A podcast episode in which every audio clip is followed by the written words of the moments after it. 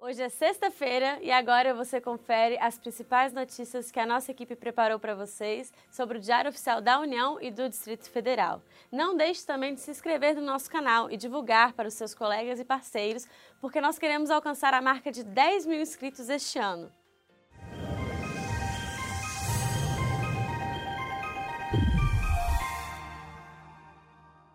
O destaque do Diário Oficial da União de hoje são as regras atualizadas para o pagamento de diárias e passagens a magistrados e servidores do Poder Judiciário.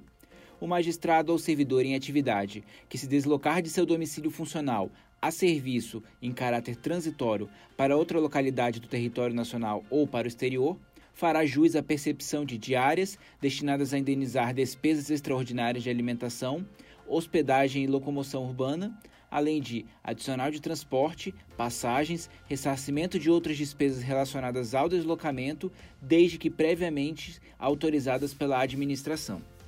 A Agência Nacional de Águas definiu os temas prioritários para atuação regulatória em 2019. A resolução número 5 está na página 6 do DAO de hoje e traz mais detalhes.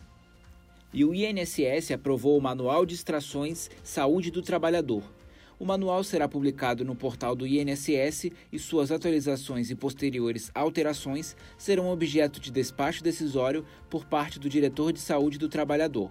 A publicação tem como objetivo auxiliar os gestores da saúde do trabalhador na realização de consultas em sistemas gerenciais. A Câmara dos Deputados apresentou a prestação de contas do Fundo Rotativo de novembro de 2018.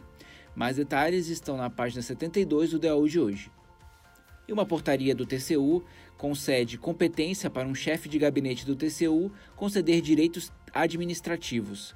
O chefe de gabinete de apoio estratégico tem por finalidade prestar apoio e assessoramento ao presidente no desempenho de suas atribuições legais e regimentais, em especial no que se refere ao reconhecimento, no âmbito do TCU, dos direitos e das prerrogativas das autoridades do tribunal. No Diário Oficial do Distrito Federal de hoje, publicadas diretrizes para a concessão do registro junto a cadastro de entes e agentes antidrogas do DF.